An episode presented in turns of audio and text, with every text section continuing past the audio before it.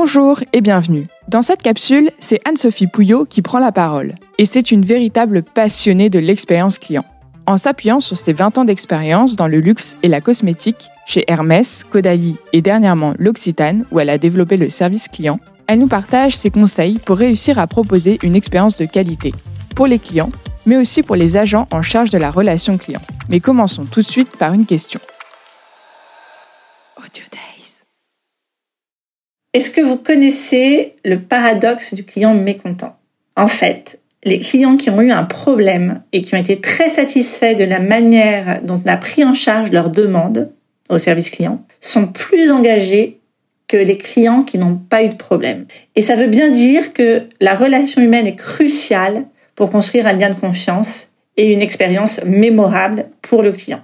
Pour moi, il est stratégique de libérer du temps aux conseillères au service client et en boutique pour pouvoir faire leur cœur de métier, la relation client. Et la meilleure façon de pouvoir euh, développer l'humain, c'est de développer la technologie. Pour euh, développer la technologie de manière performante, euh, j'ai pu observer trois enjeux principaux, d'un point de vue client, d'un point de vue collaborateur et également d'un point de vue organisationnel.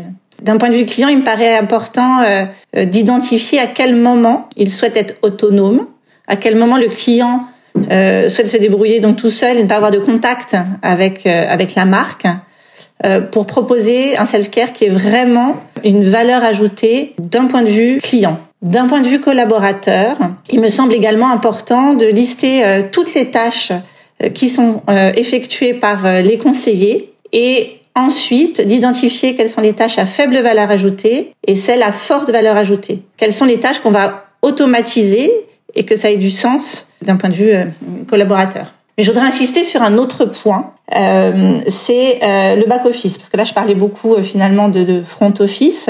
Ce qui s'est passé ces dernières années, c'est que euh, on a voulu offrir une expérience omnicanale aux clients, et on a bien souvent accumulé des couches de logiciels d'un point de vue back office, ce qui fait qu'on a optimisé l'expérience client d'un côté mais on a dégradé l'expérience collaborateur de l'autre. Donc il n'y a pas de symétrie euh, sur ce, ce point-là, cette dimension-là. Et euh, on se retrouve dans des situations où euh, euh pour pouvoir travailler au service client, il faut connaître euh, une quinzaine d'outils. il faut utiliser au quotidien une quinzaine d'outils, de, de, logiciels.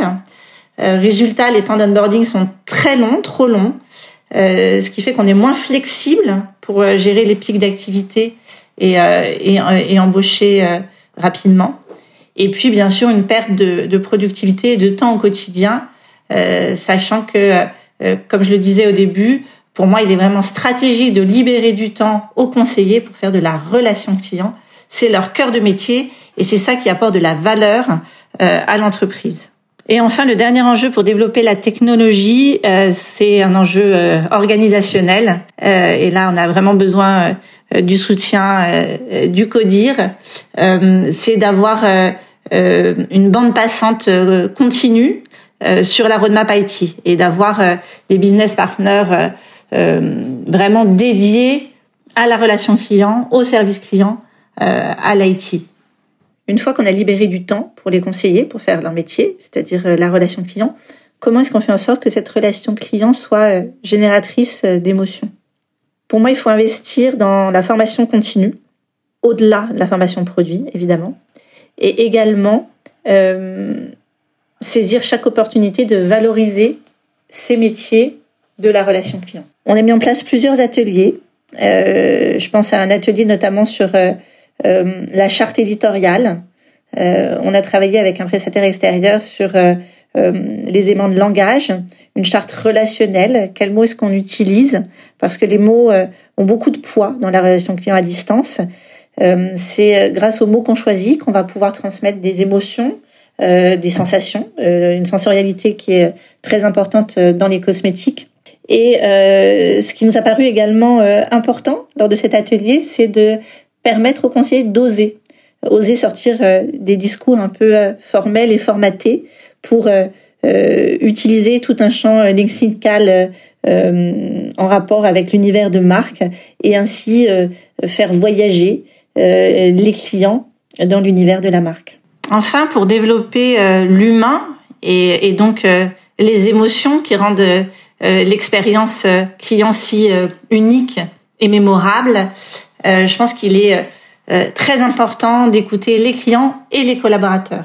Les collaborateurs, ce sont euh, ceux qui sont en front line, ce sont eux les experts, ce sont eux qui savent. Ils vont euh, nous aider à apporter de la nuance dans le discours des clients et donc de comprendre plus concrètement comment on peut résoudre les irritants de l'expérience client. Euh, j'ai eu la chance d'initier une étude miroir euh, récemment. Donc d'un côté, nous avons écouté les clients et d'un côté, nous avons écouté les collaborateurs. Et c'était la première fois que nous avons demandé à nos conseillers en boutique, au service client, de nous raconter leurs expériences avec les clients, les meilleures expériences et les expériences les plus frustrantes. On a reçu des verbatims très riches euh, et on a fait des restitutions à tous les niveaux de l'entreprise, euh, du codir au conseiller, euh, des ressources humaines euh, au digital, à l'IT.